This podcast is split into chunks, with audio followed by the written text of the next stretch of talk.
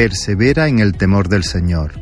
Mensaje de la palabra de Dios por el pastor Julián Esquinas en la Iglesia Evangélica Bautista de Córdoba, España, 12 de diciembre de 2021.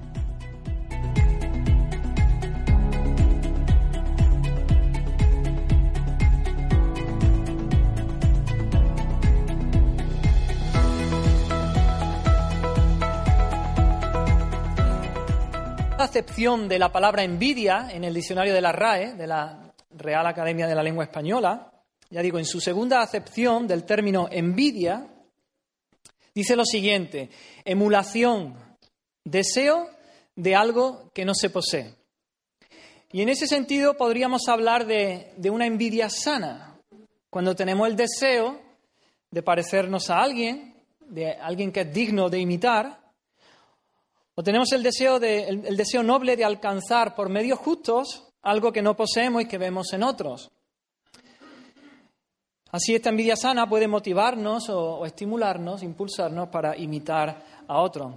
Por ejemplo, yo no soy muy manita y, yo puedo tener envidia sana de una persona, de un hermano que, que, es muy manita, que es muy habilidoso y te desarma cualquier electrodoméstico y lo arma y lo arregla, ¿no? Por ejemplo, Rafa Estuvo en mi casa hace unos meses con la lavadora. Y puedo tener una envidia sana y entonces eso me, puede impulsar a, aprender y quizá a hacer algún curso para aprender. Puedo comprarme algunas herramientas, ¿no? Y al Leroy Merlin, comprarme mi caja de herramientas. O puedo ver algunos vídeos en YouTube, que hoy día está todo allí. Y eso me puede impulsar. Pero existe otra acepción para la envidia. En su primera acepción del diccionario dice tristeza o pesar del bien ajeno. Tristeza o pesar del bien ajeno. Y esta envidia la podríamos llamar una envidia malsana, ¿no? De hecho, es pecado. Es una de las pasiones más malignas que puede haber en el corazón humano. Tenemos nosotros una expresión que dice, la envidia le corroe. A ese tipo de envidia es a lo que se refiere esta acepción, es ese disgusto que produce el bien ajeno. Cuando le va bien a otro y yo tengo tristeza, disgusto. Esa envidia crece y crece y nos lleva al odio, al rencor, a la violencia, incluso a, querer quitar de en medio a la otra persona, al asesinato. Y por dentro nos va corroyendo, nos va devorando interiormente. Pero a su vez este tipo de envidia malsana la podemos subdividir en dos categorías, la podemos dividir en dos la envidia que el mal tiene del bien y la envidia que el bien tiene del mal. De la primera clase tenemos muchos ejemplos en la escritura, es decir, de la envidia que el mal tiene del bien. El primer ejemplo es Caín y Abel. Hace tiempo en una serie estuvimos viendo y hablando de este tema, de la envidia. El, sacrificio de, de, Abel fue agradable, fue acepto a los ojos de Dios, el de Caín no, y él tuvo envidia hasta que terminó en asesinato. Los hermanos de José también tuvieron envidia de José. Era el preferido de su padre, además tenía unos sueños que parece que todos tenían que reverenciarle. Y trataron de quitarlo de en medio también, lo vendieron como esclavo para Egipto. Tenemos otro ejemplo entre Saúl y David, Cuando las doncellas cantaban Saúl mató a sus, a sus miles, pero David a sus diez miles, su corazón se llenó de envidia. Y también trató varias veces de matar a David y lo persiguió durante toda su vida hasta que Saúl murió. Un último ejemplo es el de los principales sacerdotes en Israel contra Jesús. Dice eh, un evangelista que lo entregaron por envidia. Jesús no había cometido ningún delito y terminó con Jesucristo en la cruz. Así que estos son ejemplos de, esta envidia malsana, la envidia que el mal tiene del bien. Pero también hay otra categoría que es la envidia que el bien puede tener del mal. Y esta puede ser un peligro mortal si no se desecha a tiempo. Y, de esta clase de, de envidia es de la que vamos a estar hablando hoy. Y para ello quisiera que abriésemos nuestra Biblia en Proverbios capítulo 23, versículos 17 y 18. Proverbios 23,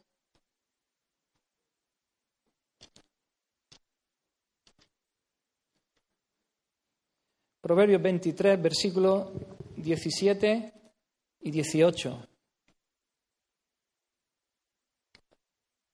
Y dice así la palabra del Señor, dice, no tenga tu corazón envidia de los pecadores, antes persevera en el temor de Jehová todo el tiempo, porque ciertamente hay fin y tu esperanza no será cortada.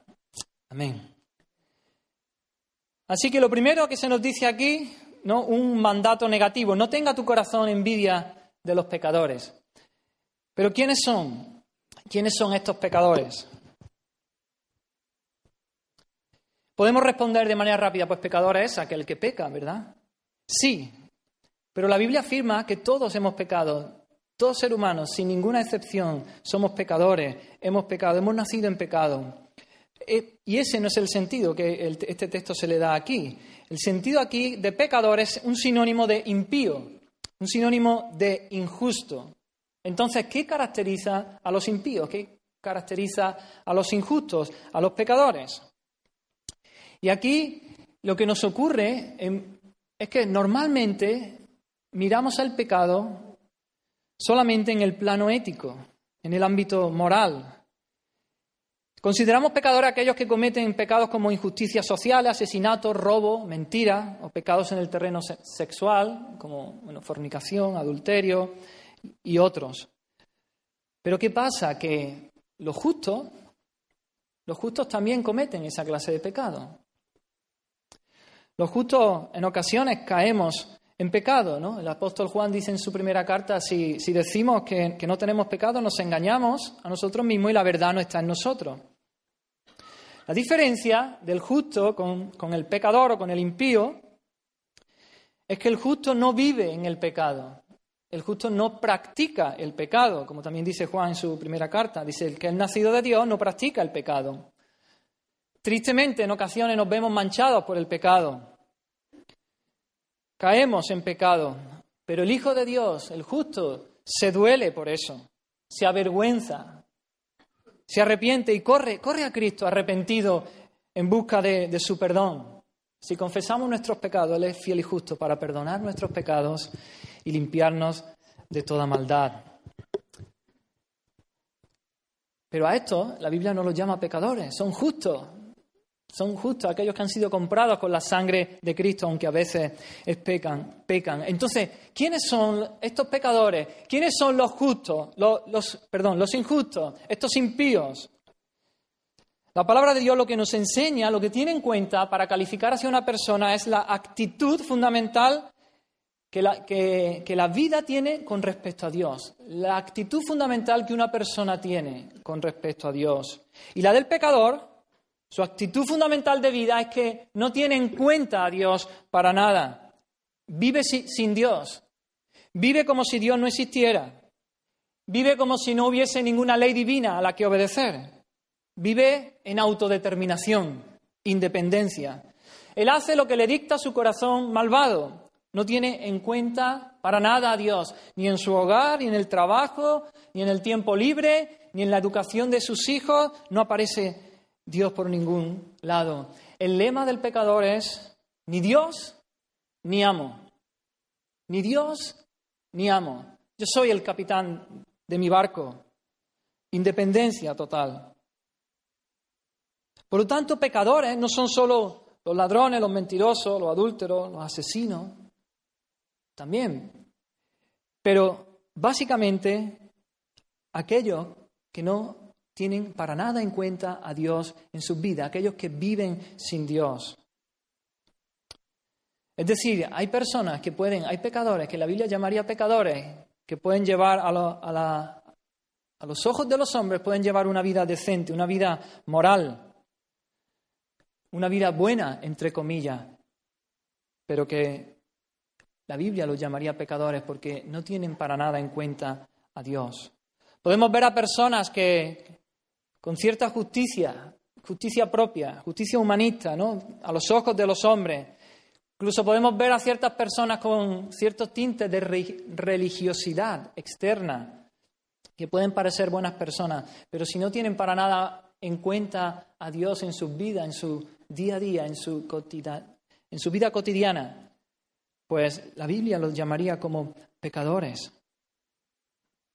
Renegar de manera altiva de Dios el Padre, renegar de manera orgullosa del Señor Jesucristo, renegar de su Espíritu Santo, de su palabra y exigir para uno mismo esa autonomía, esa independencia, eso es lo que define a los pecadores. Y aquí lo que nos viene a decir el, sabio en este proverbio, en, esto, en este proverbio es que no tengamos envidia de los pecadores. Es una envidia que el bien tiene del mal, como decía antes, que el justo el Hijo de Dios puede tener por los pecadores. Se nos advierte en contra de esta tentación.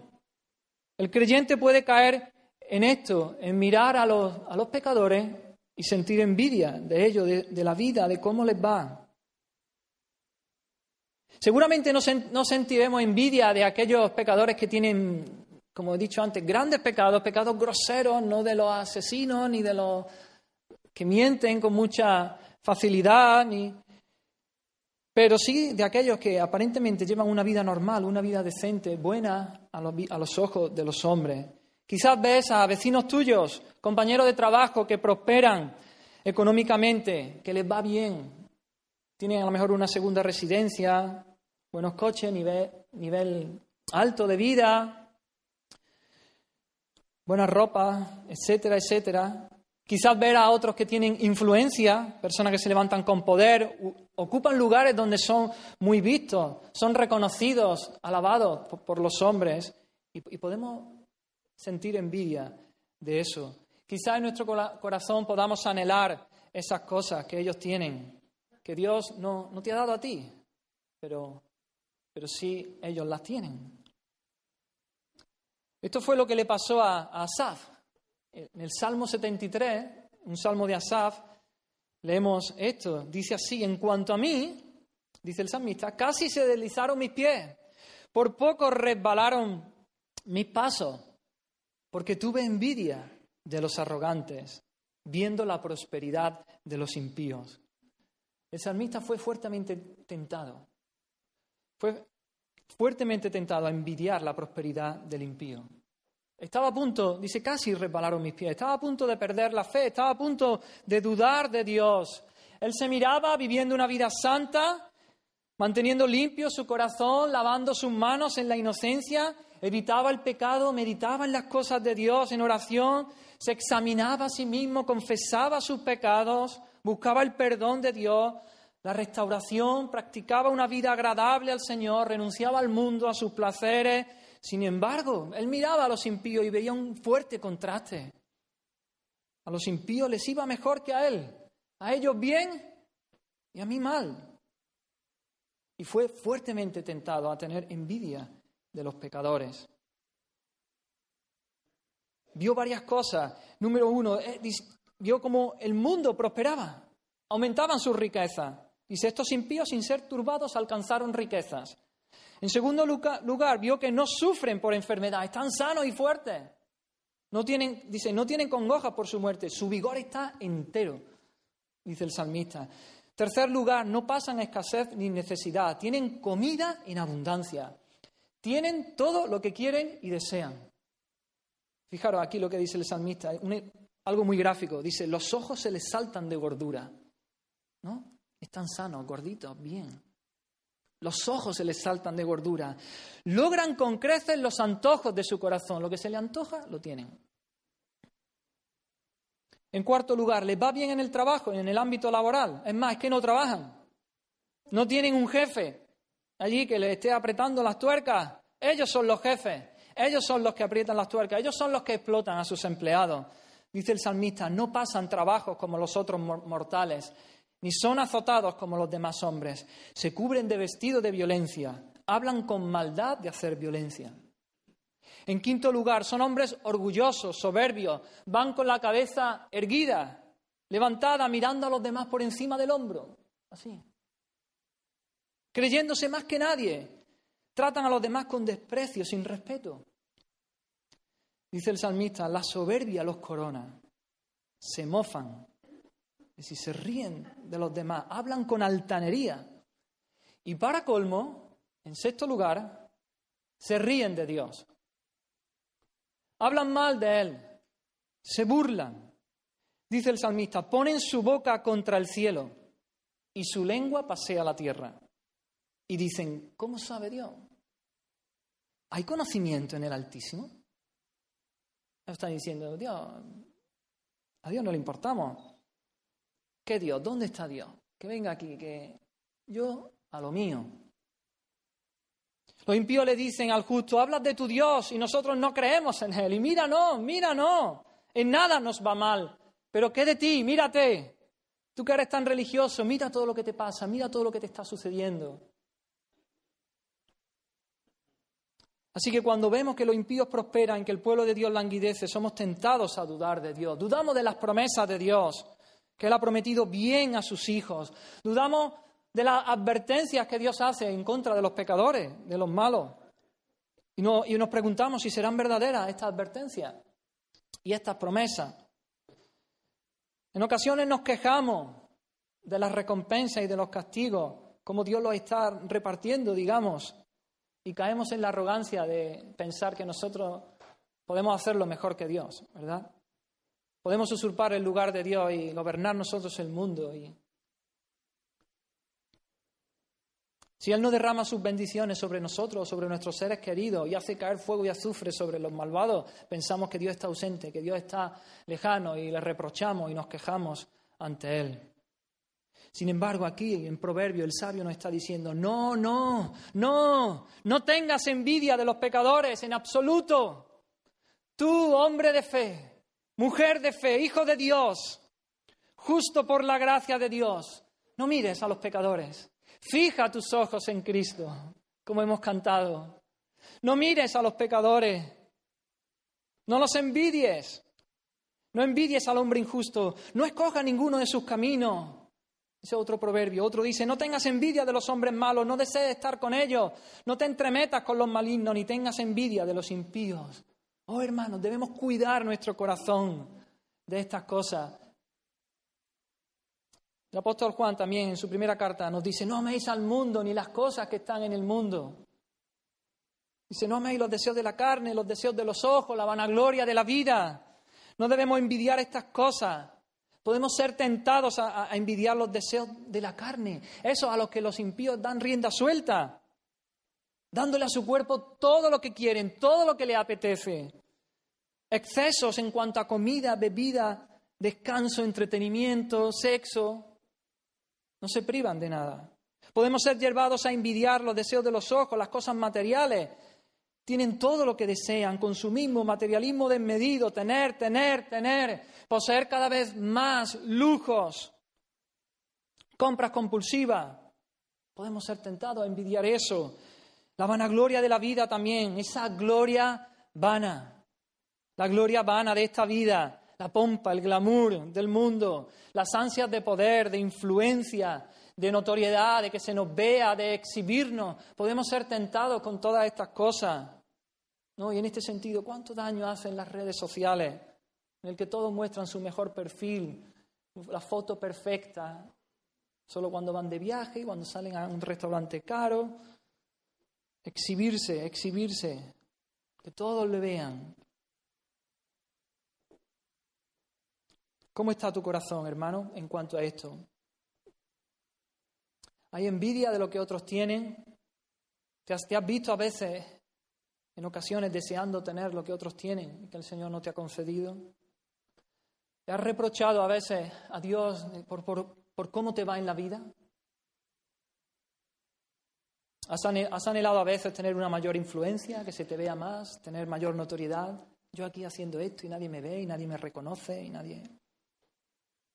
Quizás has envidiado poder llevar una vida más tranquila, una vida más relajada, no con tantas actividades que hay en la iglesia, tanto ajetreo, no hay tiempo para nada ni para descansar, los fines de semana son horribles, llenos de cosas, no puedo irme de puente, no puedo irme el domingo al campo, al campito, una barbacoa en familia. ¿Has tenido envidia de los pecadores? Pero el proverbio aquí no solamente nos da un mandamiento negativo, nos dice que no envidiemos a los pecadores. Nos dice lo que no debemos hacer. Pero también nos da el positivo, lo que sí debemos hacer. ¿Qué es lo que dice? persevera. Antes persevera en el temor de Jehová todo el tiempo. Se nos dice que debemos disipar toda envidia de nuestros corazones andando en el temor del Señor. Este es el mejor antídoto contra esta pasión maligna, contra la envidia de los pecadores. Vivir en un continuo temor del Señor. Ese es el antídoto, hermano. Ahora bien, ¿qué es el temor del Señor? ¿Qué es el temor del Señor? Lo primero que, quiero decir es que es algo que experimentan los hijos de Dios. Solo aquellos que Dios ha salvado, aquellos que son el pueblo de Dios. Por lo tanto, este temor del Señor no es miedo al Señor. No es tenerle terror a Dios. No es ver a Dios como un Dios justiciero que está esperando que pequemos para descargar su ira sobre nosotros y darnos el, el palo. No es pánico, no es tenerle pánico a su persona, no es miedo al castigo, no es un temor que nos aprisiona, que nos atenaza, que nos, que nos paraliza. No, porque nosotros hemos conocido el amor de Dios. Hemos conocido a Dios, su misericordia, su amor. Hemos conocido que Él es bueno para con nosotros. Él nos ha amado en Cristo. Amó, envió a su Hijo Jesucristo a morir en nuestro lugar, a vivir en nuestro lugar, a morir en nuestro lugar. Resucitó al tercer día y estamos en Él, estamos en Cristo. Así que no hay nada, no hay nada de lo que temer. El apóstol Juan dice que en el amor no hay temor. No es esta clase de temor de la que está hablando Proverbio. Lo que hemos recibido el amor de Dios, nosotros le amamos a Él porque Él nos amó primero. Ahí no hay temor, no hay de qué, temer en ese sentido a Dios, sino que el perfecto amor echa fuera el temor. Porque el temor lleva en sí castigo, de donde el que teme no ha sido perfeccionado en el amor. Si este, es el, si este, es, este miedo, este terror, Él es el que tú le tienes a Dios, no has conocido el amor de Dios. No es esto de lo que estamos hablando. Por el contrario, este temor del Señor es la reacción lógica y apropiada que debemos tener ante Dios. Es la reacción lógica y apropiada que debemos tener ante Dios. Es esa impresión viva y enérgica de la excelencia de Dios en el alma, por medio de la cual el hombre está dispuesto a caminar delante de Él para complacerle en todo y apartarse de todo aquello que sea ofensivo a sus ojos. Ese es el temor del Señor. Lo repito, es una impresión viva y enérgica de la excelencia de Dios en el alma, por medio de la cual el hombre está dispuesto a caminar delante de Él, para complacerle en todo y apartarse de todo aquello que sea ofensivo a sus ojos, a los ojos de Dios. Hermanos, si estamos profundamente impresionados con la justicia y la santidad de Dios, con su sabiduría y su bondad, con todo y cada uno de sus atributos, de sus perfecciones, de quién es Él, de su carácter, temeremos al Señor, sin duda. Y si tememos al Señor, eso nos librará de envidiar a los pecadores. El temor del Señor es como el compendio de la verdadera religión. Vivir en el temor del Señor, eso es andar en piedad. Eso es la vida virtuosa. Es esa condición interior de sincera sumisión a nuestro Padre Celestial. Consiste en una santa reverencia a Dios, en un sagrado asombro ante Él, que va acompañado de una confianza infantil en Dios que nos conduce a una obediencia amorosa, a la sumisión tierna y a la adoración humilde. Ese es el temor del Señor. No es solo apartarse de acciones malas por temor, no solamente apartarse del pecado por temor a la vergüenza que nos puede causar o al castigo, no. No es temor a que me pillen, no es temor a sufrir las consecuencias, es temor a ofender a Dios. El amor nos mueve tanto de tal manera que tenemos temor del Señor a ofenderle. No es solo aborrecer malas acciones, sino aún las palabras, hermanos, aún nuestros pensamientos, aún nuestras malas actitudes o nuestras malas motivaciones. Porque el Señor lo ve todo, el Señor conoce aún nuestros pensamientos, aún nuestras motivaciones, aún la actitud de nuestro corazón. Dice otro proverbio, el temor del Señor es aborrecer el mal, la soberbia y la arrogancia, el mal camino y la boca perversa aborrezco. El temor del Señor está unido, está muy unido a la fe, evidentemente. Aquel que ha creído en Dios, aquel que ha depositado su confianza en Cristo, le teme, le, reverencia. Aquel que ha sido conquistado por el amor de Dios, por su gracia, por su perdón, por su misericordia, su justicia, su santidad, su majestad, su hermosura, su poder, le honra, le respeta, le teme.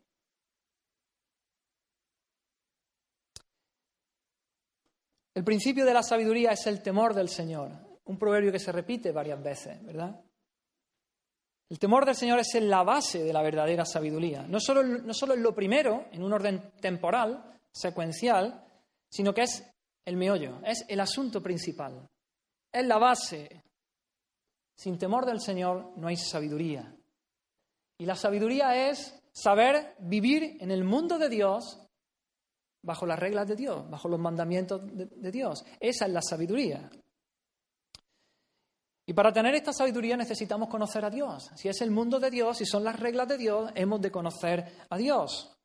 Así comienza el temor del Señor, conociéndole, conociéndolo a Él. El que no le conoce no es sabio. El que no le conoce no sabe cómo vivir en este mundo. No sabe nada como debe saberlo. Además, Ahí está el gozo, ahí está la dicha, ahí está la felicidad. Solo el que teme al Señor, solo el que conoce al Señor, es que puede ser feliz, es que tiene la vida eterna, el gozo que nadie le puede quitar, porque la vida eterna es conocer al único Dios verdadero y a Jesucristo. ¿Qué pasa? Que esta sabiduría, nos dice también el sabio en Proverbios, que, que es despreciada. Ahora bien, ¿por quién? ¿Quién desprecia esta sabiduría? Que implica el conocimiento de Dios, el temor del Señor. Solamente pueden ser los necios, los insensatos. Ellos son los que la desprecian. Es una necedad, es algo irrazonable despreciar la sabiduría, despreciar el temor del Señor, despreciar el conocimiento de Dios. Es decir, es una necedad no creer en Cristo. Dice el salmista, la iniquidad del impío me dice al corazón, no hay temor de Dios delante de sus ojos. Está diciendo, yo, miro al impío, miro, miro cómo vive, veo su iniquidad, y lo que me, y lo que, lo que me dice eso es que, que no teme al Señor, que no sabe. Es un necio, no sabe, no conoce al Señor, no teme al Señor. Entonces este conocimiento, pero este conocimiento, esta sabiduría de la que nos habla, que nos lleva al temor del Señor, no es algo, no es una cuestión mental, no es una cuestión de nuestro intelecto, es una cuestión del corazón, es una cuestión de eh, el centro de nuestro ser. Cuando decimos corazón no, nos referimos al órgano físico que bombea sangre, el centro de, de lo que somos, el centro de gobierno de nuestra vida. Ahí está la clave. Quien quiera hacerse sabio no necesita tener un gran, un gran coeficiente intelectual. No necesita llenar su mente de muchos conceptos, de muchos conocimientos y sacarse muchos títulos y muchos estudios. No. Lo que necesita hacer es someter su vida a Dios, sujetarse a la voluntad de Dios, a su palabra, por la fe, entregarle su vida a Cristo y vivir en reverencia al Señor. Ese es el sabio. Ese es el que sabe vivir en el mundo de Dios bajo las reglas de Dios. Y otra cosa preciosa que, que se nos dice del temor del Señor, lo dice el salmista, que la comunión íntima de Jehová es con los que le temen. Aquellos que temen al Señor disfrutan del mayor honor, que es tener intimidad con Dios, tener compañerismo con Dios, tener comunión con Dios. Y allí el Señor trae refrigerio a nuestra alma, allí nos da de su gracia, allí refresca nuestra alma con su amor incomparable. Aleluya, gloria a Dios. Y dice antes No tenga tu corazón envidia de los pecadores. Antes persevera en el temor de Jehová. ¿Cuándo? Dice. Dice todo el tiempo. La palabra perseverar también lleva esa idea. Que no sea un momento, sino todo el tiempo, todos los días, hermanos, todo el tiempo. El temor del Señor no es para los domingos. El temor del Señor es para los siete días de la semana. Los 365 días del año. 366 es bisiesto. El temor del Señor no es solamente para alguna etapa de la vida. No es bueno cuando yo sea adulto y ya sea anciano. No. Niños, jóvenes. temor del Señor es para niños, para jóvenes, es para todos. No, no solamente para alguna etapa de la vida. El temor del Señor es para cada momento del día, para nuestra vida cotidiana. Para el cristiano, para el Hijo de Dios, no existe lo secular y lo, y lo sagrado. La vida no se divide en lo secular y lo sagrado. Todo es sagrado. Todo es sagrado. Todo el tiempo estamos delante del Señor. Coram Deo, ¿no? Esa expresión latina, delante del Señor, en la presencia del Señor. Todo el tiempo he de vivir en ese temor del Señor, desde que me levanto por la mañana, cuando voy de camino al trabajo, en el trabajo, mientras estoy enseñando, mientras estoy en la cadena de montaje, mientras estoy fabricando lo que sea, mientras estoy haciendo negocios, comprando, vendiendo, en el temor del Señor, continuamente. Hemos de ser conscientes de la presencia del Señor en cada momento.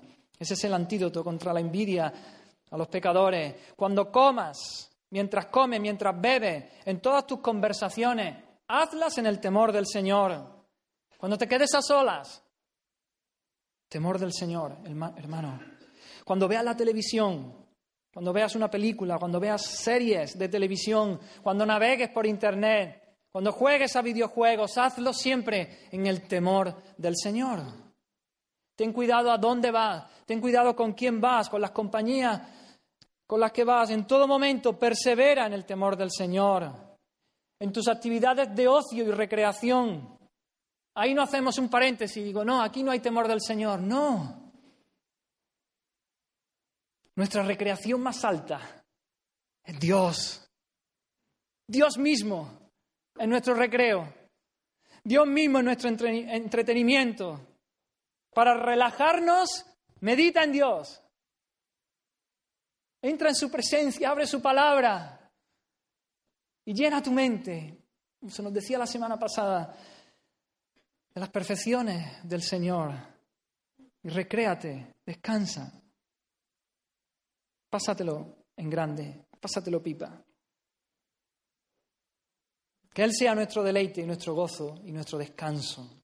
Cuando vengan adversidades en tu vida, hermano, en medio de las tormentas, de las pruebas, en el día del éxito y de la prosperidad también, en medio de la tentación, en medio de la enfermedad, en medio de la tristeza, cuando todo lo ves oscuro, cuando no ves salida, temor del Señor. Persevera en el temor del Señor. Aférrate a Dios.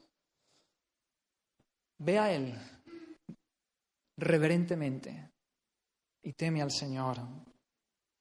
¿Habrá algún momento del día en que no está bien temer al Señor? ¿Habrá alguna temporada en la que esté bien que no vivamos en santidad, que no vivamos delante del Señor? No, no, no, en absoluto. Por lo tanto, teme al Señor siempre, siempre, siempre. Persevera en el temor del Señor. El predicador termina su libro en Eclesiastés diciendo, el fin del discurso es este. Teme a Dios. Teme a Dios y guarda sus mandamientos. Esto es el todo del hombre. Esto es el todo del hombre. Teme al Señor. Así que, ¿cómo vives así, hermano, en el temor del Señor? Cada día, cada instante, somos conscientes. Somos conscientes de que estamos en la presencia de Dios. Hay que hacer un esfuerzo. ¿no? En medio de la faena, en medio del ajetreo del día a día, de la bulla. Decir, párate, párate. Señor, tú estás aquí conmigo. Gloria a Dios, Señor. Estoy en tu presencia. Ayúdame aquí en el trabajo, ¿Hay en tu alma esa impresión viva de la excelencia de Dios? ¿Quedas absorto al contemplarle, al contemplar sus perfecciones? Aborreces el mal, no solo las malas acciones, sino aún las malas palabras, aún los malos pensamientos. ¿Te ves a veces dejando en tu mente malos pensamientos? Temor del Señor, hermano. Malas actitudes, malas motivaciones. Deseo a lo mejor que le vaya mal a alguien, o odio, rencor. Señor, estamos de par en par. Nuestro corazón está de par en par abierto ante los ojos del Señor.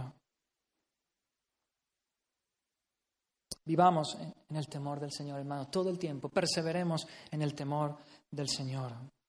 Y sigue diciendo el, proverbio, y ahora nos da dos razones por qué no debemos envidiar a los pecadores, por qué debemos perseverar todo el tiempo en el temor del Señor. Y nos da dos razones. Nos dice primero, porque ciertamente hay fin o hay un futuro, dicen algunas otras versiones. Y en los proverbios se nos enseña, se nos habla frecuentemente de esto. Se nos enseña que, hemos de mirar al fin, al final. Que hemos de juzgar las cosas por el final, según el final.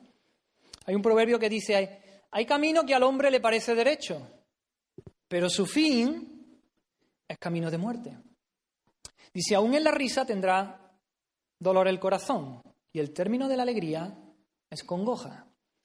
Es decir, el camino puede parecer bueno, pero hermano, hay que mirar el final, porque puede ser la muerte. Puede que haya mucha alegría, jiji, jaja, pero esta finalmente puede terminar en congoja, como dicen, angustia. Jesús dijo en su famoso sermón del monte, entrad por la puerta estrecha. Porque ancha es la puerta y espacioso el camino que lleva a la perdición, y muchos son los que, los que entran por ella. Porque estrecha es la puerta y angosto el camino que lleva a la vida, y pocos son los que la hallan. Así que aquí vemos dos puertas, dos caminos, dos finales, dos destinos. Hay una puerta ancha, fácil pasar por ella, es ancha. Puedo pasar a toda velocidad. Puedo pasar cargado con todas mis cosas. Mi trabajo, mi casa, mi coche, mi familia, mi cuenta del banco, con todo, sin problema. Para adelante. Luego hay un camino ancho, fácil de transitar. Puedo ir a toda tralla, a toda velocidad. No me voy a salir del camino. Es ancho, fácil. Pero hay un final. Y el final es triste. El final es terrible. El final es la perdición. La destrucción eterna. Y los proverbios nos llaman frecuentemente a eso, a mirar al final, hermano, mira al final. No viva la vida a lo loco, sin pensar, sin meditar. Y hay otra puerta, pero hay otra puerta que es estrecha, tanto que puedo pasar yo, solo yo. No puedo llevar nada a cuesta. No me puedo llevar nada conmigo, no puedo aferrarme a mis posesiones, a mi reputación, a mi familia, a mi trabajo, nada. El camino que le sigue es estrecho, es difícil, no es un camino fácil. Hay pruebas, tormentas, dolor, sufrimiento, dificultades, tentaciones, caídas, enfermedad. No va a ser fácil. Pero hay un final. Hay un final. Dice que lleva a la vida, lleva a la vida eterna, a la dicha, a la felicidad. Y es así que hemos de evaluar todas las cosas a los ojos del fin, del final, de la eternidad. Si toda nuestra vida se redujera a lo que vemos, a lo que palpamos, si no tuviéramos, hermano, una eternidad ante nosotros, podríamos decir que quizás sería sabio vivir como los impíos. Comamos y bebamos, que mañana moriremos, pero hay una eternidad delante nuestra. Si no la hubiera, podríamos pensar que vivir de manera piadosa y santa en el temor del Señor sería algo insensato, sería perder el tiempo, pero no, no es así. Hay un fin, hay un futuro. Lo dice la palabra del Señor.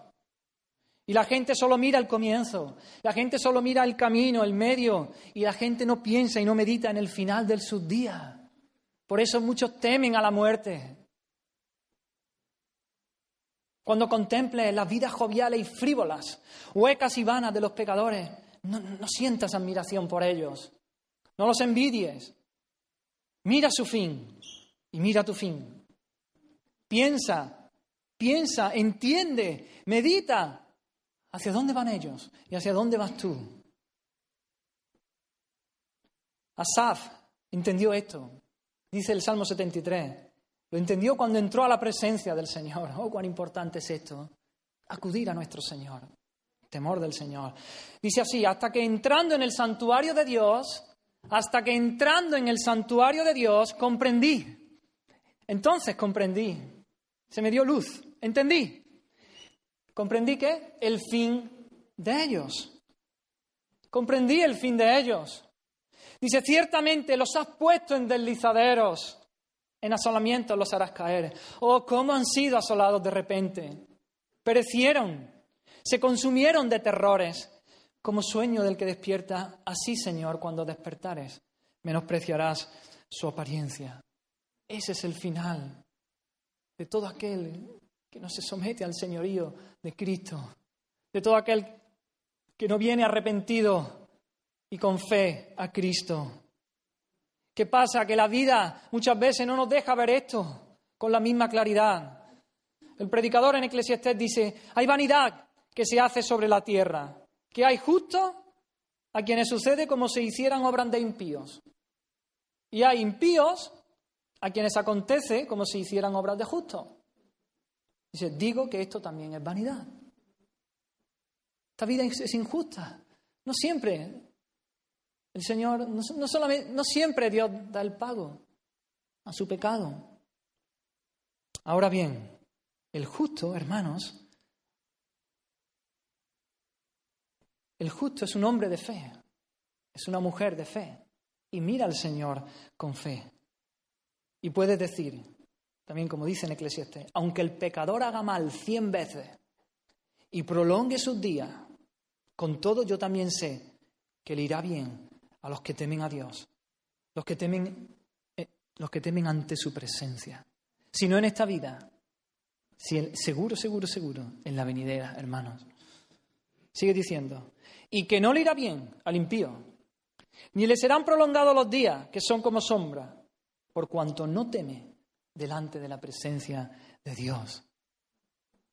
A veces esta vida, ¿no? Miramos y decimos, Señor, pero el hombre de fe, la mujer de fe, mira al Señor y le cree sus promesas y mira al fin y ve que para el malo no habrá buen fin, que la lámpara de los impíos será apagada, que cuando el hombre impío muere, ya perece su esperanza. La expectación de los malos perecerá. El cielo del impío está aquí, en esta tierra. El cielo del pecador está limitado por el tiempo, en esta vida presente.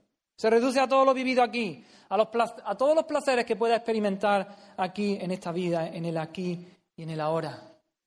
Pero eso es vanidad y aflicción de espíritu, dice la palabra. Eso es vanidad y aflicción de espíritu. ¿De qué va a aprovecharle esa felicidad? Si es que puede dársele ese nombre. Una felicidad que solo dura 70, 80, 90 años. El Hijo de Dios, aunque en esta vida sufra, tendrá una eternidad de gozo y deleite en la presencia del Señor. Al impío la muerte lo desposeerá de todas las cosas que le daban la vidilla, de todas las cosas que le daban el placer y la felicidad. Y se encontrará con un cielo cerrado. Sufrirán la eterna condena en el infierno. Las puertas de la ciudad celestial quedarán cerradas. No habrá descanso, ni paz, ni dicha, ni esperanza para ellos. Así que tú que estás aquí, hermano o, amigo, ¿por qué puerta has entrado? ¿Por la ancha? ¿Por la estrecha? ¿Por qué camino vas? Piénsalo bien. Examina bien tu vida, mira al, futuro, mira al fin. Solamente hay dos finales, no hay más. O dicha o perdición. No hay más. Perdición, tormento o dicha, vida, vida eterna, bienaventuranza. No te quedes obnubilado con la apariencia. No te quedes en la superficie. No evalúes las cosas según la apariencia. No te quedes en la superficie no pongas tu esperanza en lo temporal. Mira, levanta tu mirada al Señor. Él es nuestro tesoro, Él es nuestra perla de gran precio. No te dejes engañar. Persevera en el temor del Señor. Mira hacia el final. Permanece, resiste. Ahí. Y en último lugar, dice, así que nos dice, no tenga tu corazón envidia de los pecadores. Mandamiento negativo, no envidia a los pecadores. Mandamiento positivo, persevera en el temor del Señor. Todo el tiempo, todo el tiempo, persevera en el temor del Señor. ¿Por qué? Nos da las razones. Porque hay un fin, hay un futuro. Y sigue diciendo, y tu esperanza no será cortada. La esperanza del justo no será cortada, no será destruida, no será frustrada, no te va a defraudar la esperanza que tenemos. Todos tenemos esperanza. El justo, el injusto, todo. Toda persona vive en esperanza. No se puede vivir sin esperanza. Ahora hay, ahora, hay una gran diferencia entre la esperanza del justo y la esperanza del impío. La esperanza del cristiano es segura, es cierta. Vive, el cristiano vive en esperanza. Ha puesto su esperanza completamente en la gracia que se nos traerá cuando Jesucristo sea manifestado. Y quizá tengamos que pasar por pruebas. Es posible que el tentador venga con mentiras, que en ocasiones nos haga creer que nuestra esperanza ya ha perecido, ha muerto, que no hay esperanza. Pero es mentira. Dile, no, diablo.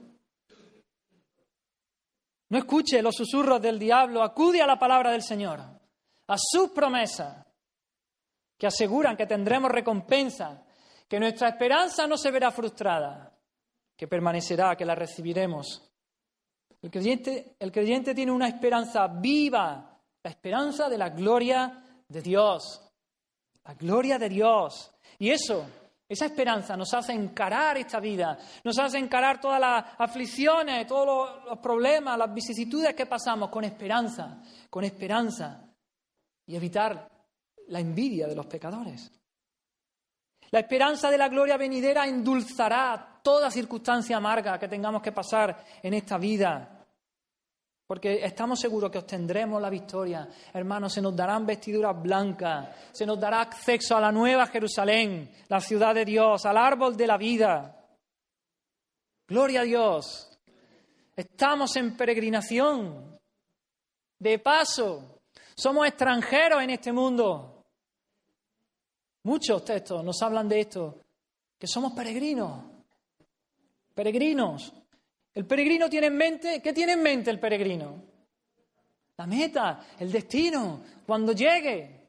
¿Queda nubilado por lo que, por lo que se encuentra en su camino?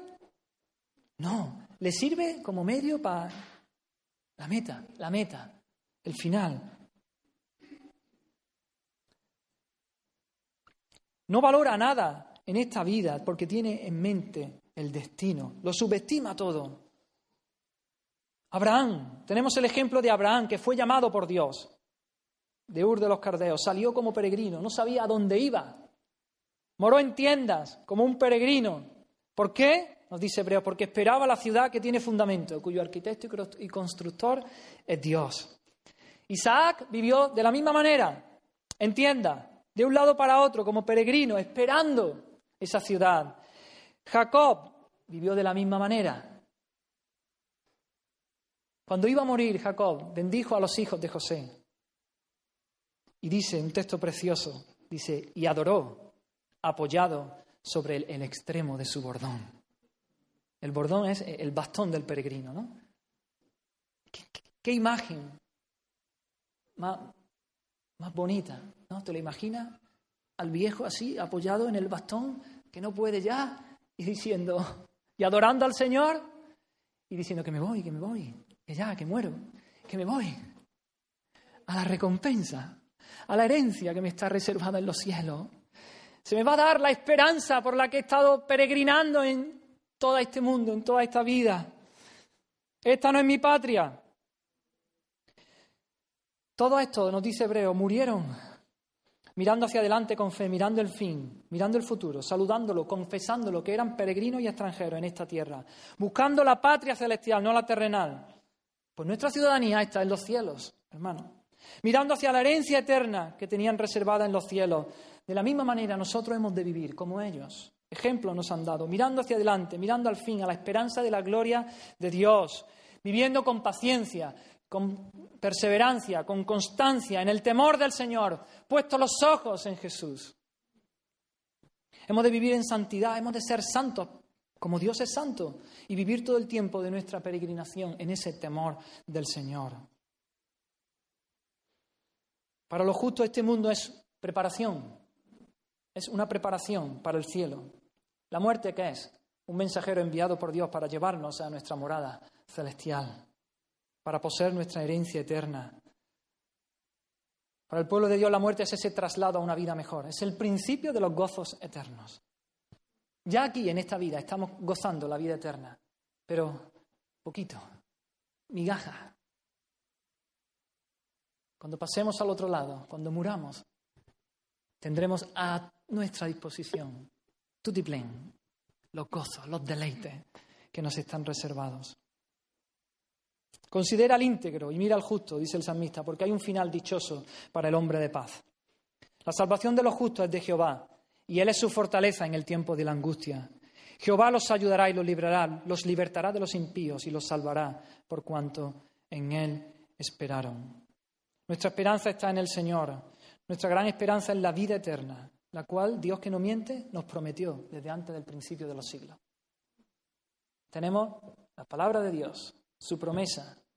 Tenemos el carácter mismo de Dios, que Él es fiel, Él es veraz, Él no miente.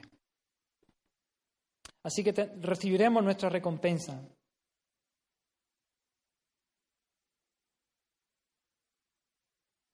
Disfrutaremos de los deleites en la presencia de Cristo. Nuestra esperanza será una alegría inefable, inconcebible, plenitud de gozo, dice también el samista. Delicias a su diestra para siempre. Eso será un continuo. La esperanza del justo es eterna, tiene por objeto las cosas celestiales, las cosas duraderas. En su muerte, su muerte está llena de esperanza, porque sabe que va a estar con Cristo, lo cual es mucho mejor. Mejor que las cosas que podamos desear en esta tierra. La esperanza del justo es Dios mismo, Dios mismo, verle cara a cara, estar con Él, disfrutarle, estar con Él por la eternidad. Oh hermanos, si viéramos las cosas a la luz de la palabra de Dios, no envidiaríamos la prosperidad del pecador cuando está disfrutando de todos sus bienes, de la salud, del holgorio, porque pronto se va a despedir de todo eso. Ya su alma se está consumiendo hasta la muerte. Su prosperidad es precaria es transitoria. Oh, pero las alegrías de los justos, esas son permanentes. No solamente son permanentes, sino que van de menos a más. Van creciendo. Las del pecador van a menos, hasta que la muerte se lo arrebatará todo. Mientras que la del justo es como la luz de la aurora, de la aurora, que va en aumento hasta que el día es perfecto. ¿Cuándo será el día perfecto? Cuando estemos delante del Señor ante el sol de justicia. Mediodía, todo el tiempo. En cambio, la prosperidad de los impíos es como, es como la luz de una vela. La enciende, ¿no? al principio da mucha luz. Pero ¿qué pasa conforme va pasando el tiempo? Va menguando, cada vez menos, cada vez menos luz, cada vez menos luz, hasta que se consume y deja de arder completamente. Con la muerte del impío dejará de disfrutar de los posibles deleites que haya tenido en esta vida. ¿Cómo, cómo estamos viviendo, hermanos? Como peregrinos. Ese es nuestro llamado, a vivir como peregrinos, a no echar raíces en este mundo, en esta tierra, a no apegarnos a las cosas de este mundo, a las cosas materiales. ¿Cómo vives? ¿Vives mirando a la meta? ¿Vives mirando a tu patria, a la Jerusalén celestial, cuyo arquitecto y constructor es Dios. ¿Cómo va? ¿Cómo va tu peregrinar en esta vida, hermano? Examina tu vida. ¿Vas como el viejo Jacob, ahí, apoyado en tu bordón, adorando, adorando a Dios? ¿Estás lleno de esperanza? ¿Estás preñado de esperanza, mirando al futuro, a la herencia que nos espera? ¿Cómo estás enfrentando las dificultades? ¿Cómo estás enfrentando las pruebas de esta vida? ¿Con esperanza? ¿Con desesperanza? Oh hermano, dice Pablo, tengo por cierto, tengo por cierto que las aflicciones del tiempo presente no son comparables con la gloria venidera que en nosotros ha de manifestarse. Oh, grábate eso. En medio de tu lucha, tengo por cierto, seguro, seguro, seguro, seguro, que las aflicciones del tiempo presente no son comparables, no hay lugar, no hay color, con la gloria venidera que en nosotros ha de manifestarse, hermanos. Hay una herencia eterna que ya hemos comenzado a disfrutar un poquito ahora en esta vida, pero nos espera recibirla por completo cuando nuestro Señor regrese. Hay deleites y gozos eternos que nos esperan. Dios mismo será nuestro gozo y nuestro deleite. Levanta tu mirada a esa esperanza. No envidia a los pecadores. Anda en el temor del Señor todo el tiempo, hermano. Y a modo de conclusión, vamos a hacer una recopilación de todo lo que hemos estado viendo. Dice, dice el, el proverbio, no tenga tu corazón envidia de los pecadores. Antes, persevera, persevera, sé constante. Persevera en el temor del Señor todo el tiempo, todo el tiempo. ¿Por qué? Porque hay un fin, hay un futuro. Y tu esperanza no será cortada, no te va a defraudar la esperanza. Cuando vemos prosperar a los malvados somos propensos a envidiarlos. Cuando oímos el ruido de su júbilo y nuestro propio espíritu está decaído, casi llegamos a pensar que ellos se llevan la mejor parte. Pero esto es insensato y pecaminoso.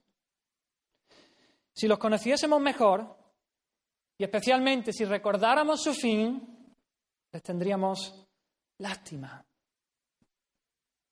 El remedio para la envidia radica en una vida bajo un constante sentido de la presencia divina, adorando a Dios y teniendo comunión con Él a lo largo de todo el día, independientemente de cuán largo parezca el día. La verdadera religión levanta el alma a una región más elevada, donde el juicio se torna más claro y los deseos son más elevados. Entre más porción de cielo haya en nuestras vidas, menos porción de tierra ambicionaremos. El temor de Dios echa fuera la envidia de los hombres. El golpe mortal para la envidia es una calmada consideración del futuro. La riqueza y la gloria de los impíos son un vano espectáculo. Esa apariencia pomposa destella durante una hora y luego se extingue. ¿En qué estará mejor el próspero pecador por su prosperidad cuando le sobrevenga el juicio? En cuanto al hombre piadoso, su fin es paz y bienaventuranza, gracia y paz, que nadie podrá robarle. Por tanto, el hombre piadoso ha de renunciar a la envidia y ha de llenarse de dulce contentamiento. Contentamiento con lo que el Señor nos da. Vamos a, vamos a orar, hermano. Vamos a tener un tiempo para meditar en la palabra que hemos escuchado. Y si los hermanos nos pueden ayudar también con, con una alabanza. Oh Señor, gracias por tu palabra, Señor. Oh Señor, cuánta misericordia, cuánta gracia, Señor. Tú no nos has dejado a oscuras, Señor, nos has dado tu palabra para saber, para hacernos sabios, para vivir esta vida, Señor. Gracias por tu palabra, Señor. Oh Señor, perdónanos cuando, cuando miramos, Señor, a los que no te aman y, y les tenemos envidia, Señor, porque les va bien a los ojos, a nuestros ojos, Señor. Perdónanos, Señor. Ayúdanos a levantar nuestra mirada, Señor. Levantar nuestra mirada a ti, Señor. Levantar nuestra mirada al fin, a la esperanza, a la herencia que tenemos, Señor. Ayúdanos a levantar nuestra mirada a Cristo, a hacerlo con fe, a hacerlo llenos de esperanza. Oh Señor, ten misericordia de nosotros. Espíritu Santo, sigue, sigue inquietándonos, sigue trabajando en nosotros. Sigue ahí metiendo el dedo, Señor, donde tengas que meterlo. Señalando nuestro pecado, señalando esa cosa, esa área donde nuestro corazón se inclina a las cosas de este mundo, Señor. Hazlo, Señor. Oh Dios mío, queremos vivir delante tuya todo el tiempo. Ayúdanos a ser conscientes de tu presencia cada segundo de nuestra vida. Ayúdanos a ser conscientes de tu presencia en el trabajo, en la bulla, en, la briega, Señor, de, de, las cosas del hogar, de los niños, Señor. Ser conscientes de que estamos delante tuya, Señor. De que queremos honrarte con cada cosa, comiendo, bebiendo riendo, fregando, enseñando, Señor. Queremos hacerlo para la gloria tuya, Señor. Oh Señor, delante tuya nos ponemos, nos rendimos, Señor. Sigue obrando en nosotros, sigue inquietándonos, Señor. En el nombre de Jesús te lo pedimos.